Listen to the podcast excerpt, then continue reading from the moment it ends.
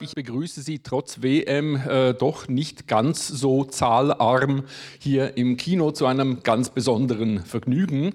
Wir haben im Rahmen unserer Jahrhundertreihe, das erste Jahrhundert des Films, ja in diesem Programm Filme von 1968 und äh, neben dieser Auswahl von eben Meilensteinen des damaligen Kinos haben wir beschlossen, wir wollen auch 68 noch ein bisschen weiter fassen und zwar auch ein paar Filme zeigen, die jetzt nicht unbedingt eben zu den anerkannten Meilensteinen gehören, die aber doch zum damaligen Zeitkolorit zählen. Dazu gehört ein Schweizer Gangsterfilm, das ist an und für sich eine Rarität und jetzt haben wir das besondere Vergnügen, dass Helmut Fernbacher, Theatermann und eben damals auch Schauspieler und Filmemacher, hier im Saal ist. Darf ich ihn kurz nach vorne bitten? Er stellt uns seinen Film Sommersprossen vor, den er damals gedreht hat. Na, sehr gut.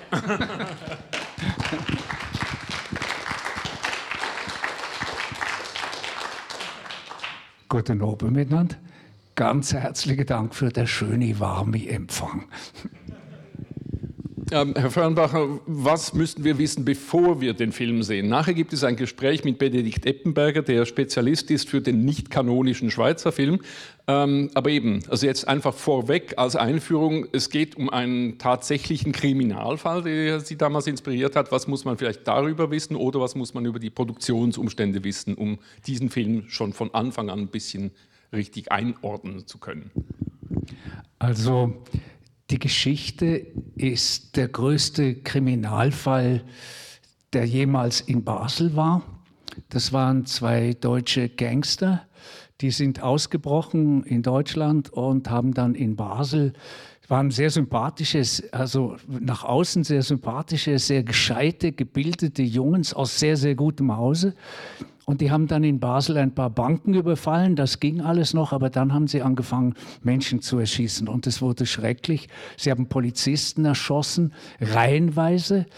Und es gab einen richtigen Volksaufstand. Also es war unglaublich, was da in Basel los war. Man hat sie auch nicht fassen können. Der eine hat sich dann noch verliebt in eine Globus-Verkäuferin, die hat da Schallplatten verkauft.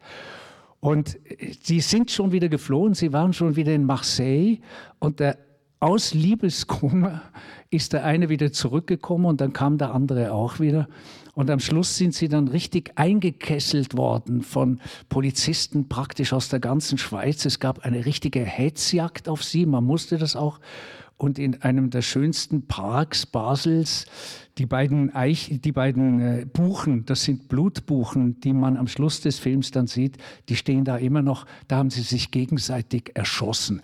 Das war also eine unglaubliche Geschichte, spielte 1934, 33, 34 und ich bin als kleiner Schweizer Basler Pfadi Gimmi-Bub bin ich damit in Berührung gekommen mit dem Stoff. Ich durfte damals das Polizeimuseum besuchen. In Basel gab es so ein Polizeimuseum mit Kriminalgeschichten und auch mit Sachen aus Kriminalfällen. Und mich hat das so fasziniert. Es gab das Tagebuch, dass der eine der Waldemar Welte hieß der, der hat während der ganzen Zeit ein Tagebuch geführt und auch noch beim Tod. Das heißt, wie sie sich erschossen haben, hat der eine, das habe ich dann im Film schlussendlich nicht gemacht. Wir haben beide Ende gedreht und haben es dann beim eher poetischen Ende, wenn man so will, gelassen. Da hat sich der eine, nachdem die beiden sich gegenseitig erschossen haben, war er noch nicht ganz tot. Da hat er noch eine Tagebucheintragung gemacht. Und da war dieses ganze Blut, ist in diesem Tagebuch drin. Und dann hat er sich selber erschossen und dann waren sie beide tot. Also die Geschichte ist natürlich eine unglaubliche Geschichte. Und ich habe irgendwo gelesen, ich hätte den Film nur machen können, weil ich dann gesagt habe, es ist ein Film wie Bonnie und Clyde. Das stimmt so nicht ganz, weil die Filme sind irgendwie parallel entstanden zueinander, ohne voneinander zu wissen. Wir haben von Bonnie und Clyde, das war damals noch nicht so, dass man alles im Fernsehen sofort sehen konnte, wie das heute ist. Also wie heute zum Beispiel die Schweizer Nationalmannschaft, wo man gesehen hat, wie sie es nicht geschafft haben. Das war damals noch sehr, sehr schwierig. Da waren die Wege von Amerika hierher waren noch ziemlich weit. Nachdem der Film dann gedreht war, dass er fertig war, konnten wir natürlich mit dem Verleih viel besser argumentieren, dass der Verleih sagen konnte, das ist ein Film ähnlich wie Bonnie und Clyde. Merkwürdigerweise sind sie in der Machart ähnlich. Wir hatten natürlich nicht so viel Geld wie die Amerikaner, das ist ja selbstverständlich. Aber äh, in der Machart haben sie irgendwie dieses Zeitgefühl wahrscheinlich gespürt. Beide, wie sie entstanden sind, also wie sie gedreht worden sind, wie sie gefühlt worden sind. Für uns war das, und das darf man einfach nicht vergessen, ich habe in der Schweiz Filme gedreht, schon lange vorher. Und zwar als Schauspieler halt, äh, hinter der Siebe Gleis oder SOS Gletscherpilot. Wir waren in der Schweiz noch sehr, sehr prüde, möchte ich dazu sagen. Wir haben einen Film schon vorher gedreht gehabt, ein Film, von dem gibt es jetzt auch wieder eine Kopie. Der hatte äh, Premiere, eine große Premiere in Basel. Das waren die in, in einer Bettszene die Brustwarzen einer Frau zu sehen. Und da hat die Polizei das Kino gestürmt.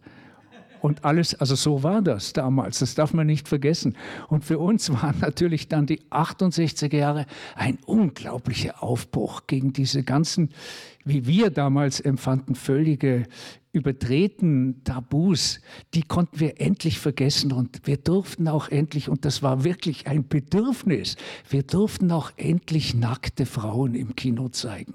Und die Frauen, die wollten das auch. Das gehörte ja dazu. Wir haben das nicht alleine entschieden. Aber vorher durfte das nicht sein. Und das spürt man dann auch, dass diese gewaltige Welle, diese Mischung zwischen Erotik und äh, doch sehr, sehr harten, brutalen Szenen, die in diesem Film drin sind. Wir haben uns wahrscheinlich von der Dramaturgie damals noch nicht ganz losmachen können. Das sind sicher noch Sachen, die man heute anders lösen würde. Anders natürlich auch wiederum nicht. Und eine Nebenbeigeschichte.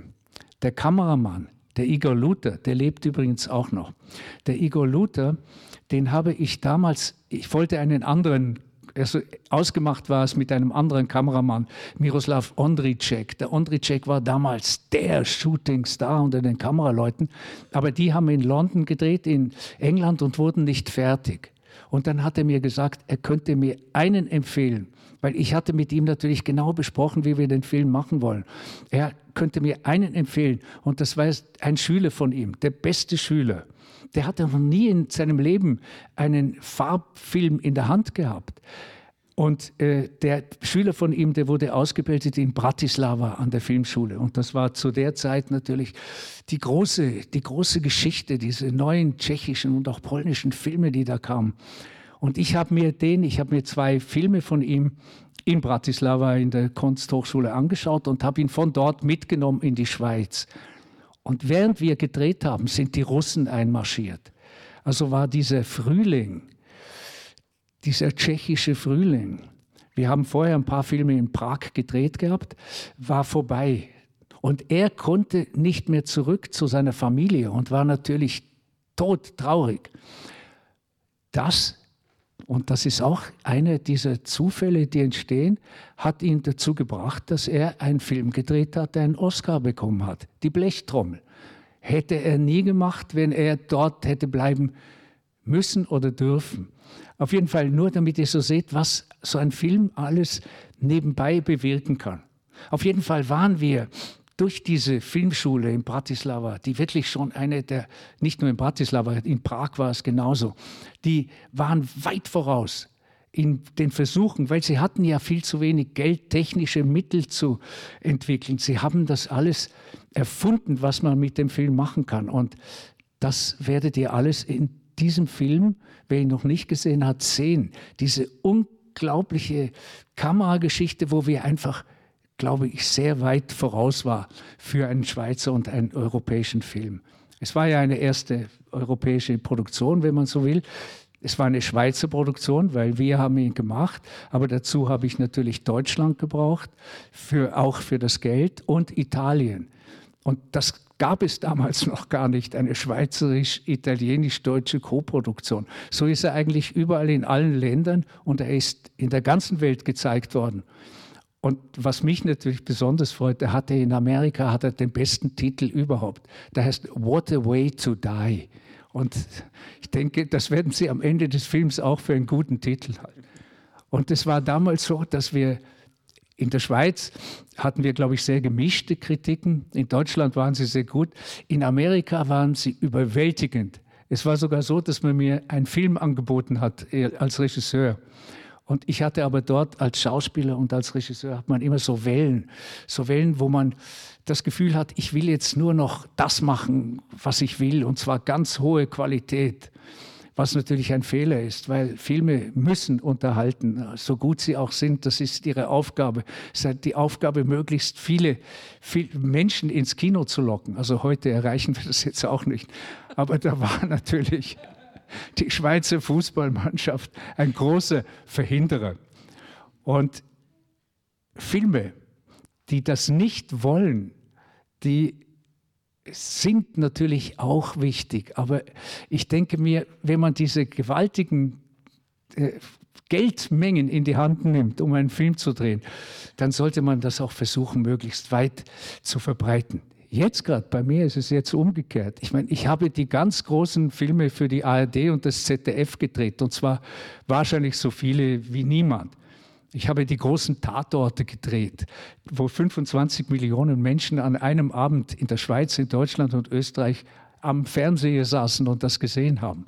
Jetzt habe ich wieder mein Theater, was einfach unglaublich wichtig ist, Theater für Schauspieler. Und da bin ich froh, ich habe meine 100 Leute am Abend als Zuschauer. Also nur damit ihr mal so ein bisschen hört, wie sich das alles so entwickelt. Und ich glaube, jetzt kann ich nur sagen, ich gebe jetzt nochmal das Mikrofon, aber ich wünsche Ihnen jetzt schon einfach einen schönen Film und ein richtig schönes Kinovergnügen. Dankeschön, dass Sie da sind. Danke, Helmut Fernmacher.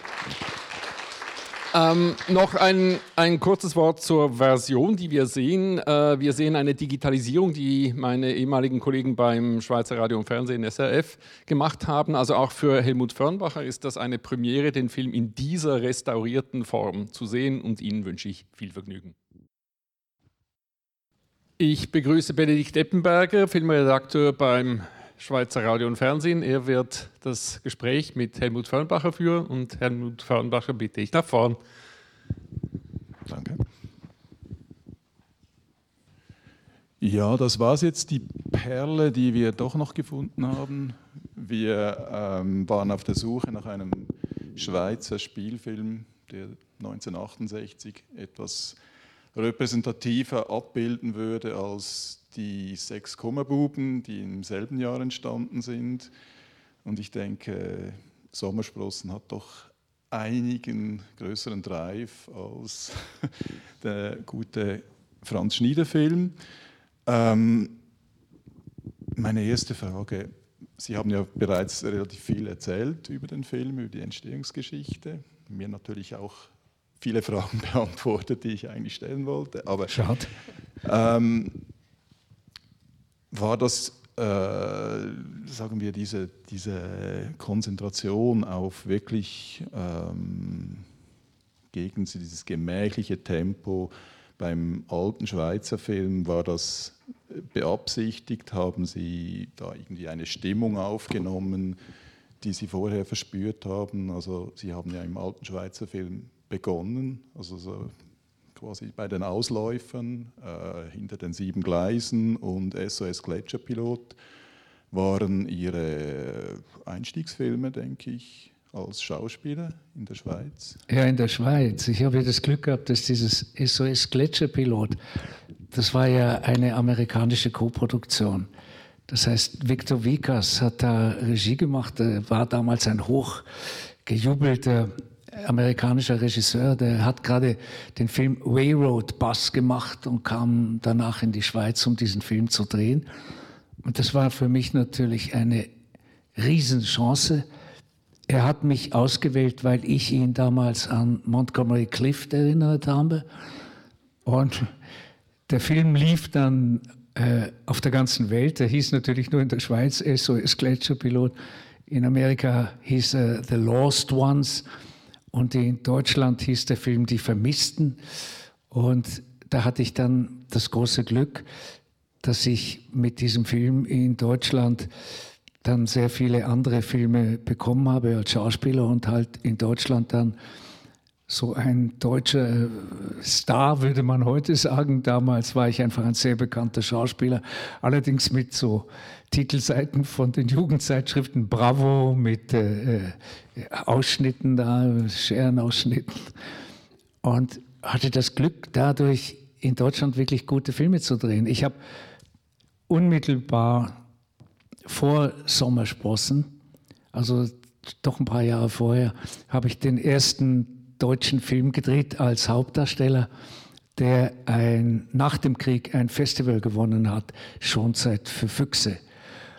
Und war damit natürlich äh, voll in diesem, in diesem jungen deutschen Film, den wir auch mit den Franzosen zum Beispiel in Cannes haben wir das alles äh, entwickelt und abgesprochen. Da gab es ja dann auf der anderen Seite Godard und äh, wir haben das dann ein bisschen versucht in Deutschland hinzukriegen, aber es ist, glaube ich, den Deutschen nicht so gelungen.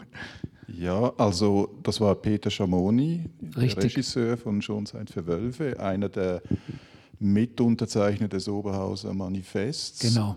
Und ähm, ich weiß nicht, wie geläufig der Film hier ist. Es geht auch um zwei junge Männer, die ähm, mehr oder weniger so ein, ein bisschen eine Revolte gegen, ihre, gegen die Vätergeneration anzuzetteln versuchen, gleichzeitig aber also eine Schlafwandlerstimmung verbreiten. Der Aufstand will nicht gelingen, der Ausbruch gelingt irgendwie nicht. Und mir erschien Sommersprossen fast ein bisschen wie so die Kehrseite, wo dann die Gewalt tatsächlich äh, an den Tag kommt. Also so dieses terroristische, das im Gefolge von 68. Es war halt einfach dieses Ausbrechen halt, Ausbrechen aus diesen, gerade aus dieser, also ich kann so auf Schweizerdeutsch sagen, Bünzli-Zeit, die uns allen, glaube ich, unglaublich, oh danke, Licht die uns unglaublich äh, zu schaffen machte. Also gerade mehr als Schweizer und dann, aber ich muss sagen, in Deutschland war es eigentlich noch schlimmer. Es war, da musste man, man musste gegen diese, gegen dieses etablierte ankämpfen. Das musste sein und hier war es einfach wirklich bei meinem ersten eigenen Film, wo ich wirklich wo mir niemand wirklich reingeredet hat, wo wir wirklich machen konnten, wie wir wollten, sind wir vielleicht ein bisschen ausgeufert auch. Aber es musste sein, es musste dieser Aufbruch, es musste nach außen. Und wir hatten dieses Glück auch endlich in Farbe drehen zu können und hatten diesen Kameramann, der auch diese, dieses ganz andere noch hineingebracht hat, der uns eigentlich in dem, was wir getan haben, bestätigt hat und sogar noch herausgefordert hat. Ich meine, wenn man, Sie haben jetzt den Film gesehen, diese Kamerafahrten, die wir da gemacht haben, die sind eigentlich gar nicht mehr vorstellbar, wie das geht. Und es war auch äh, unglaublich trickreich, aber eben die Tricks, nicht Computer gemacht, sondern hinter der Kamera, so wie wir das hergestellt haben. Das war schon, also wir haben den Film natürlich alle sehr geliebt, muss ich dazu sagen. Ja. Das, merkt man, ja. Ähm, ich denke auch, dass Sie sich äh, durch Ihre, äh, sagen Sie, Ihr Fortkommen im deutschen Film, in, in Auftritten in Jerry Cotton-Filmen, zwei, die ich mir letzten wieder mal angeschaut habe und die durchaus ihren Charme haben. Dann gibt es äh, diesen Benacerraf-Film äh, St. Pauli zwischen Morgen und Nachts. Entre les Lumières ist äh, in Paris ist natürlich sofort viel schöner. St. Pauli zwischen Nacht und Nebel hieß er in Deutschland. Ja, hat ja, der. Erwin Dietrich produziert, hat damit unglaublich viel Geld verloren, dass er dann nachher alles irgendwo wieder weich hereingespült hat. Ja. Auf jeden Fall ähm, gab es so dort so diese Berührungspunkte, wenn man Benazeraf hört, dann äh, ja, Benazeraf, war es dieses... Das war toll, das war natürlich ein gewaltig, das war ja Cahiers du Cinema, das war die Zeit, es ist schade, dass es dann nicht wirklich gelungen ist, das herüberzunehmen, aber ich glaube, es hatten einfach schlicht und ergreifend alle Angst. Mhm. Ich habe das auch gesehen, also auch bei Peter Schamoni schlussendlich. Ich habe gehofft, dass wir jetzt das endlich schaffen, dieses Durchbrechen. Aber es hatten einfach alle Angst um ihre Positionen. Und es gab ja damals auch noch nicht Filmförderung, wie es das heute gibt. Wir mussten ja alle irgendwo das Geld auftreiben. Und ich kann schon verstehen, dass alle, die dann Produzenten wurden, ihre eigenen, dass die einfach Angst hatten, zu viel zu riskieren. Mhm. Aber dass, dass Sie die Sommersprossen eigentlich als Genrefilm äh, jetzt äh, verfilmt, inszeniert haben, das war schon Absicht. Also ich denke, wenn man äh, über die Grenze nach Italien schaute, dort blühte das Genre-Kino, also mit Italo-Western, mit Polizeifilmen, die alle zusammen halt auch einen politischen Anspruch hatten, wie sie, ich denke, auch in Sommersprossen zum Ausdruck Ja, natürlich. Das war durchaus da. Also wir haben versucht, die Politik natürlich nicht zu weit äh, in den Vordergrund zu stellen, weil es ist das, was ich vorher gesagt habe, ein Film soll ja und muss ja auch unterhalten. Er muss unterhaltsam sein. Und es muss ein gut gemachter Film sein, also vom Filmtechnischen her. Und ich glaube, das haben wir damals geschafft. Das hat in der Schweiz noch nicht so funktioniert. In Basel, wo wir den Film ja großenteils gedreht haben, hat es funktioniert. In Zürich nicht so. In Basel lief der in dem Kino, wo die Uraufführung war, lief der mehrere Monate. Das große Küchlin war immer ausverkauft. Aber es war natürlich da auch die Hilfe dieser wunderbaren Schweizer Schauspieler, die wir da drin haben. Ich habe es auch jetzt wieder gesehen. Ich meine, die Margret Reiner, diese kleine Rolle, wie großartig macht sie das? Dann auch, äh, also der Schaki Streule, der ist einfach auch in der Schweiz, die Leute sind ins Kino gegangen und haben ihn geliebt, aber er ist unterschätzt worden. Ich glaube, gerade von den Menschen, die Filme gemacht haben und sie auch rezensiert haben. Ich glaube auch bei der Filmkritik, das war ein wunderbarer Schauspieler. Mhm. Oder der Bühlmann. Jetzt muss ich sagen, ich kannte die natürlich alle sehr gut, weil ich ja mit ihnen auch Theater gespielt habe in der Schweiz. Aber der Bürli, da geht mir das Herz auf das gibt es nun alle nicht mehr. Die sind irgendwo ganz da oben. Aber wenn ich den jetzt in dem Film wieder sehe, muss ich einfach sagen, mir geht's Herz auf. Auch der Rudi Walter mit dieser kleinen Rolle.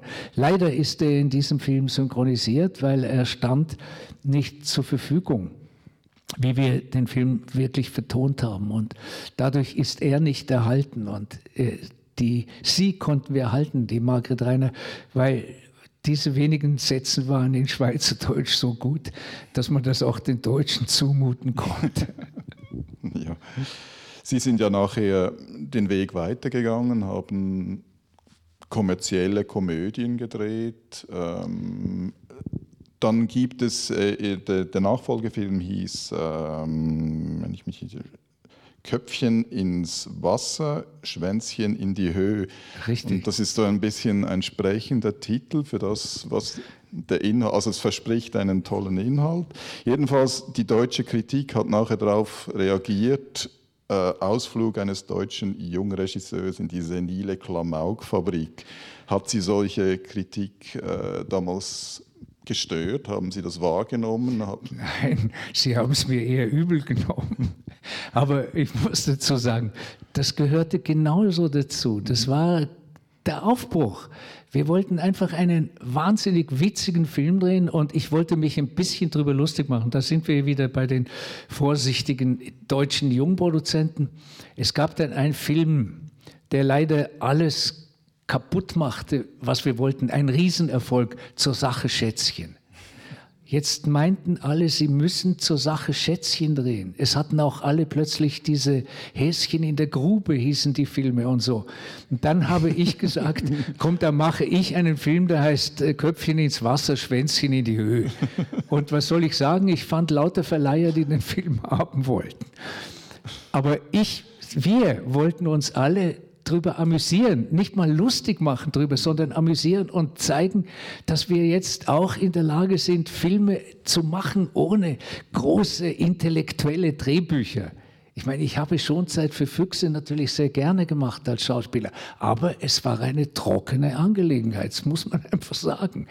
Und das andere war wiederum wie eine Befreiung. Gila von Weitershaus habe ich äh, da in der Hauptrolle neben mir gehabt. Ja, das war eine reine Freude. Wir haben uns einen Spaß gemacht, diesen Film so zu drehen, wie er gedreht worden ist. Ich habe dann das Glück gehabt, wir haben, muss dazu sagen, mit Sommersprossen äh, sehr viel Geld verloren. Ich persönlich auch, weil der Film kam in Deutschland raus wie das erste Kinosterben, das große Kinosterben. Da war das Fernsehen die absolute Konkurrenz. Die Kinos gingen massenweise aus, ein, die Verleiher auch.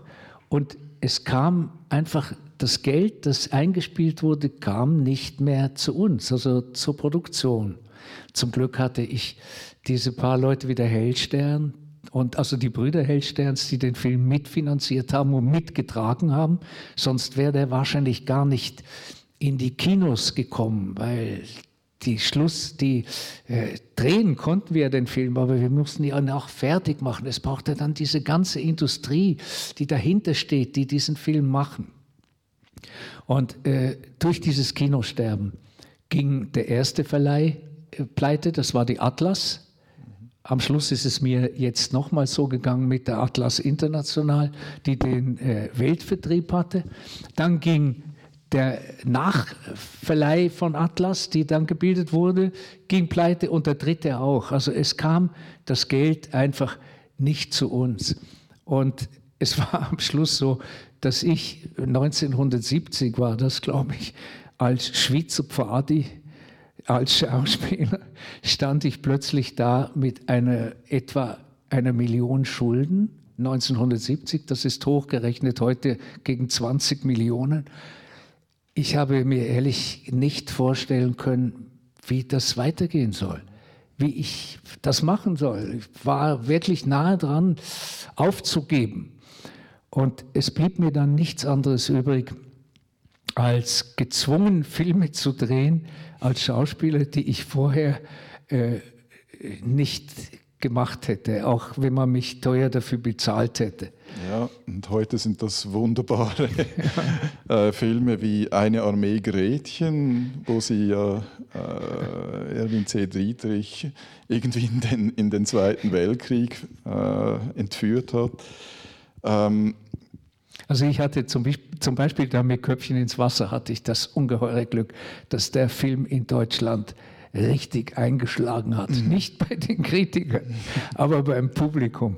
Und dieser Film hat mir dann geholfen, dass, wir, dass ich die Schulden von Sommersprossen mhm. einigermaßen abzahlen konnte. Und natürlich die anderen Filme, die ich gedreht habe als Schauspieler. Ja. Endgültig, ich hatte so ein, äh, einen, da hatte man noch Verträge mit Verleihern als Schauspieler oder mit Produzenten, also Konstantin-Film zum Beispiel. Mhm. Und die haben mich dann gezwungen, in einem Heintje-Film mitzuspielen. Und ich weiß nicht, ob Sie sich an Heintje noch erinnern, dieser Schreihals da, Mama. Da, der Film hörte auf. Es gibt am Ende immerhin auf einer Yacht in Cannes, also das muss ich sagen, das war immerhin die Atmosphäre, gibt es am Schluss des Films eine Schlägerei zwischen Heintje und mir und Heintje gewinnt. und da habe ich gesagt, jetzt ist aus, das mag ich nicht mehr. Und das war dann das Ende. Aber da hatte ich dann das Glück, dass in Deutschland das deutsche Fernsehen mit den unglaublich guten Fernsehspielen anfangen konnte. Und wir haben halt, ich weiß nicht, 10, 20 Jahre oder 15 Jahre ganz tolle Fernsehspiele gedreht und zwar eines nach dem anderen. Und das war großartig. Also für mich als Schauspieler, der ja auch vom Theater kommt und der immer wieder Theater gespielt hat, war das, muss ich sagen, die Rettung. Da hatte ich beides. Da hatte ich tolle Stoffe, da hatte ich tolle Filme, tolle Regisseure und wirklich gute Bücher. Mhm. Wie war denn Ihr Verhältnis zu Schweizer Regisseuren, Regisseurinnen wahrscheinlich weniger, weil es kaum welche gab, ähm, die in der Zeit diesen Aufbruch auch verspürt haben und entsprechend Filme machten, aber dann einen anderen Weg einschlugen als Sie. Also äh, wurden Sie angefeindet oder? Ähm Nein, ich meine, äh, ich war dafür denen logischerweise, denen war ich als Schauspieler in Deutschland zu erfolgreich. Das war kein gutes Zeichen ja. für, für Schweizer. Aber ich muss dazu sagen, ich habe natürlich immer in der Schweiz weitergemacht. Mhm. Ich habe, das weiß heute einfach niemand mehr, ich habe die ersten Fernsehspiele, die die Schweiz gemacht hat, die haben wir live gedreht, also nicht gedreht, im Studio Bellruif da vorne, oben drin. Da haben wir, da hat das Schweizer Fernsehen die Kulissen gebaut und da hatte die ein Studio und da haben wir die Fernsehspiele vier oder sechs Wochen probiert und dann live gesendet. Es gab noch keine Möglichkeit, die aufzuzeichnen. Also da habe ich, hab ich die ersten zwei, drei großen Sachen, habe ich Ettore Cella hat da noch die Regie geführt. Das habe ich durchaus gemocht und fand das großartig. Wir haben das auch in Deutschland. Die ersten Sachen, meine erste große deutsche Fernsehproduktion war Räuber von Schiller. Die haben wir auch etwa sechs oder acht Wochen probiert in zwei Studios und dann live gesendet.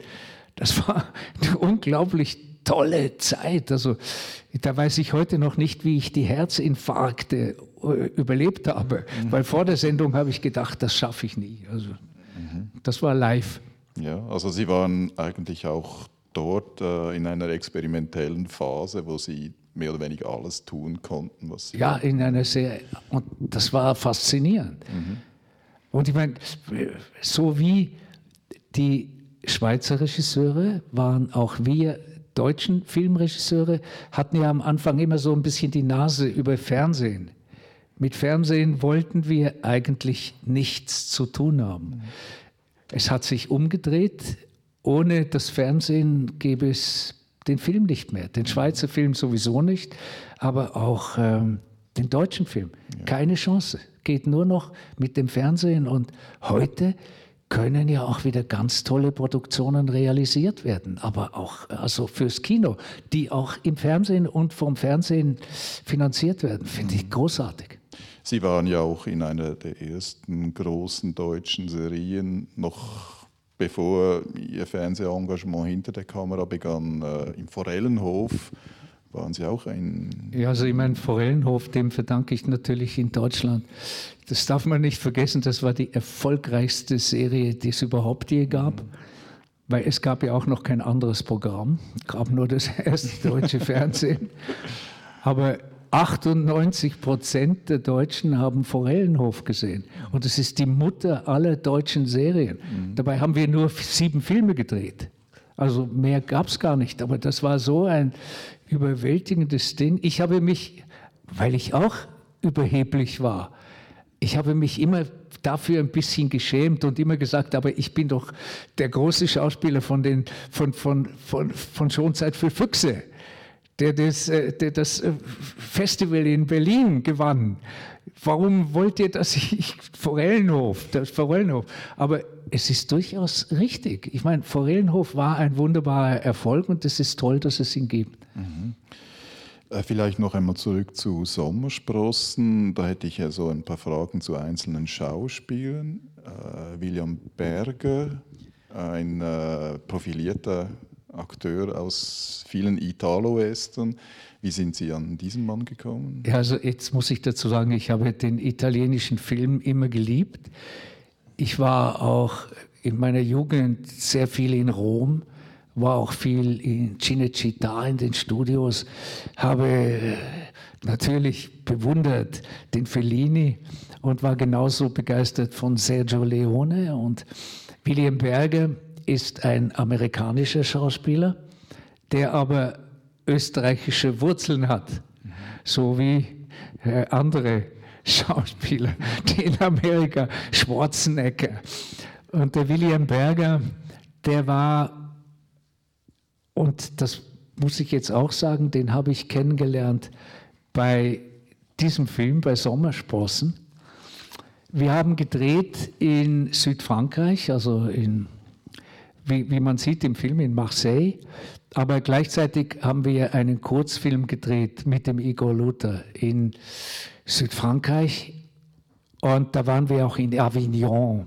Avignon ist jetzt immer noch dieser großartige Festspielort, der damals natürlich auch ein Aufbruchort war. Und es war großartig, was da für Theater gemacht wurde.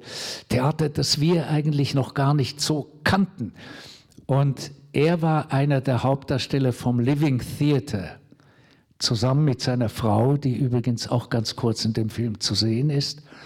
Und ich habe ihn geliebt, wie dieses ganze Living Theater, das natürlich auf mich einen ungeheuren Eindruck macht. Ich hatte mich da mit William Berger befreundet und da er dann in diesen, in diesen Italo-Western war, der immer der Antagonista, der böse Antagonista, da haben wir beschlossen, dass wir diesen Film dann zusammen machen und äh, haben dann ja auch eine italienische Produktion gefunden, die das Ganze finanziert hat, weil den William Berger hätte ich mir da schon nicht mehr leisten können. Das haben dann die Italiener gemacht, die auch die Giorgia Moll beigesteuert haben. Und so kam es zu Billy Berger, mit dem ich übrigens nachher auch noch ein paar Filme gedreht habe. Genau. Ähm, Sie hatten nie ein Angebot für einen Italo-Western? Ich habe was nicht? Sie hatten nie ein Angebot, in einem Italo-Western mitzuspielen? Ja, ich hatte schon, aber es ist nie dazu gekommen. Weil ich habe zuletzt habe ich äh, Lukas Anmann in einem Italo-Western gefunden. Richtig, und das hat mich doch sehr erstaunt. Ja, und sogar gut. Ja, natürlich, ja. Ich meine, wir haben, ich habe selber da, weil wir dann für den äh, Atlas Filmverleih habe ich eine Zeit lang deutsche Fassungen mitmachen dürfen. Und da haben wir natürlich auch Italo-Western gekauft, die ich, nicht alle, aber viele habe ich wirklich geliebt und hätte gerne einen gedreht, auch als Regisseur, aber das äh, kam nie dazu, weil ich natürlich auch in, hier in der Schweiz und in Deutschland ununterbrochen gearbeitet habe, als Schauspieler oder als Regisseur. Ich habe ja. ich denke, wir müssen langsam. Ah, okay. Ja.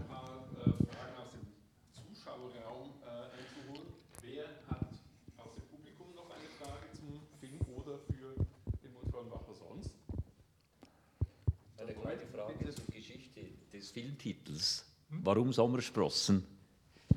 Der Filmtitel Sommersprossen. Wir haben natürlich äh, wahnsinnig äh, intelligent nach einem äh, tollen Titel gesucht und sind, ich meine, der Martin Becher, der jetzt leider heute Abend nicht da ist, Martin Becher ist auch noch einer der Überlebenden, der ist, hat mit mir das Drehbuch geschrieben. Und äh, Martin kommt natürlich von der linksintellektuellen Seite. Und wir haben lange überlegt, was für einen Titel wir wählen sollten, der auch wirklich großartig ist. Und wir haben Sommersprossen gewählt.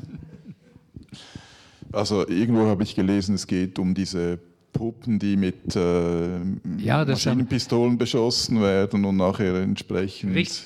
Da, um das geht es auch. Es wird auch im Film äh, gezeigt. Also drüber geredet. Aber ich glaube, wir hätten besser einen anderen. Also der beste Titel, den haben die Amerikaner. What a Way to Die, habe ich ja vorher schon gesagt. Ja, meine Frage wäre, war Shaki Streuli eigentlich bewusst, dass seine äh, alten Rollen, die er hier eigentlich wiedergibt, äh, lächerlich gemacht wird, so subtil und, und als bünzlig erscheint?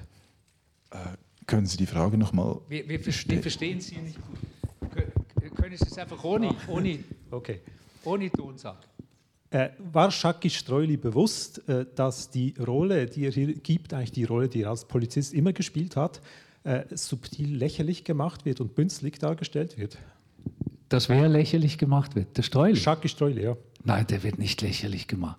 Im ja, aber als bünzlig erscheint er schon in diesem Kontext. Ja, aber das hat er gespielt immer. Und zwar großartig. Der wird ja nicht lächerlich gemacht. Er spielt den und spielt den fantastisch, so wie er ihn über, wie er in der ganzen Weckerle gespielt hat.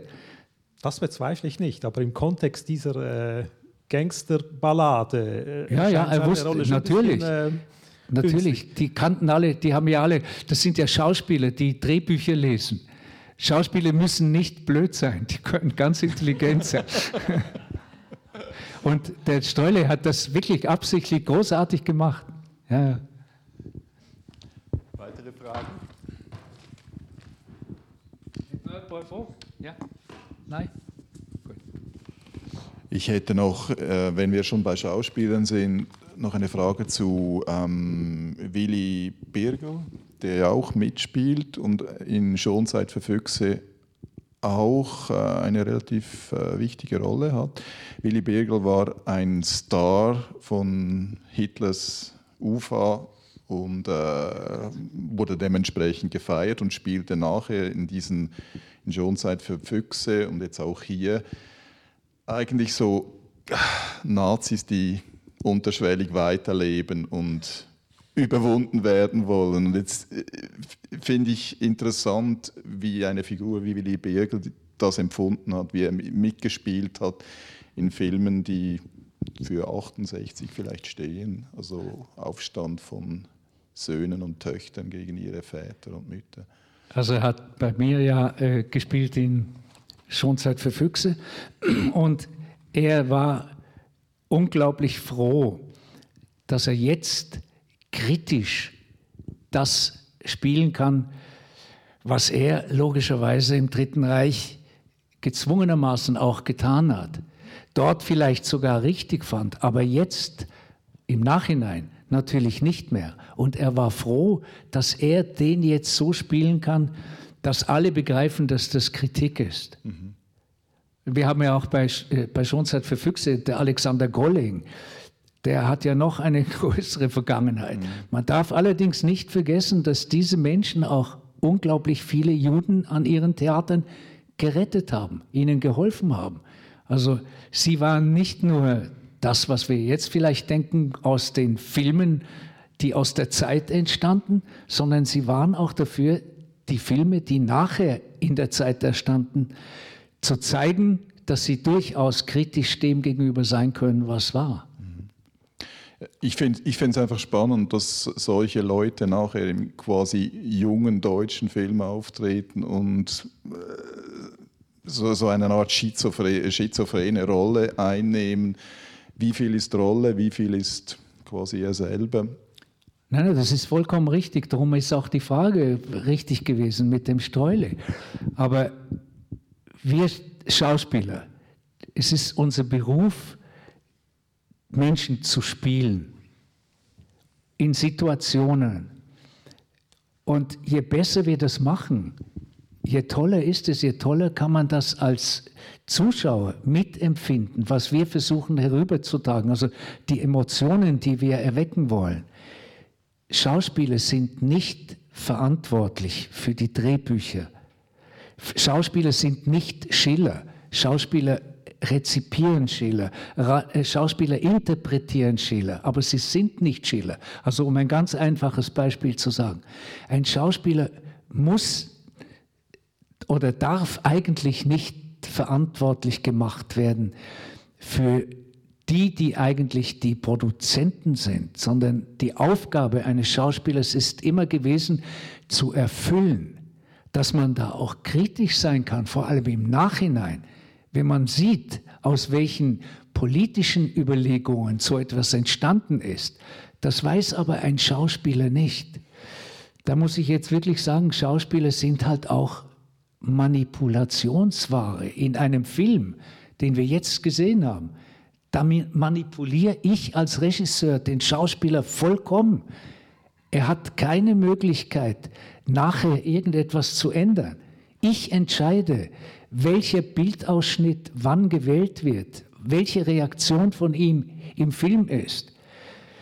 Ein Zuschauer hat auch keine Chance, etwas anderes zu sehen als das, was im Moment auf der Leinwand ist. Darum ist Theater so toll. Da kann ein Zuschauer selber entscheiden, wo er seine Aufmerksamkeit hingibt und wie sich das entwickelt. Und dazu muss ich sagen, Theater, darum liebe ich Theater so sehr. Ich habe das immer während diesen äh, Fernseh, ich habe so unglaublich viele Fernsehfilme als Regisseur gedreht. Das ist Tagesliteratur. Ich habe bei jedem Film davon geschwärmt, wenn ich mit diesen teilweise doch sehr zweifelhaften Drehbuchautoren mich herumgehauen habe und versucht habe, aus diesen mageren Drehbüchern einen guten Film zu machen. Dass am Theater Weltliteratur da ist. Jetzt gerade sieht es auch wieder ein bisschen anders aus. Jetzt vernichtet man diese Weltliteratur und macht Performances daraus. Aber im Grunde habe ich dort unglaublich tolle Bücher Literatur von Menschen, die unglaublich viel mehr gedacht haben, als ich je im Leben denken kann. Ja, ich denke, wir beschließen hiermit die, äh, unser Gespräch und ich danke nochmal ganz herzlich, dass Sie hergekommen sind. Und ich hoffe, die äh, Digitalisierung Ihres Films hat Ihnen gefallen? Also Na, ich bin begeistert. Ja. Es ist natürlich toll, die wieder zu sehen in den Farben, die wir gemeint haben. Und das ist wirklich, also muss ich sagen, wunderbar, dass man das auch empfunden hat. Also so wie wir es haben. Es gibt ein paar kleine technische Details. Manchmal ist es nicht mehr ganz lippensynchron. Mhm. Da ist die Synchronisität ein bisschen weg. Und es ist, und das habe ich jetzt gesehen, schwierig natürlich mit den alten Blenden, mhm. die wir hatten, die kann man wahrscheinlich so digital nicht herübernehmen. Das weiß ich nicht ganz genau, wie das funktioniert. ja, da müssen Sie unseren Chefrestaurator fragen. aber sonst, ich muss sagen, hinreißend und ich bin glücklich, dass ihr das gemacht habt. ganz, ganz großes Kompliment. Aber eben, was mich wirklich fasziniert hat, dass ihr das auch begriffen habt mit den Farben. Weil ich war ja nicht dabei. Es hat mich ja keiner gefragt, ob ich dabei sein möchte bei der Farbbestimmung. Nein, großartig. Danke sehr. Und euch Dankeschön, dass ihr große.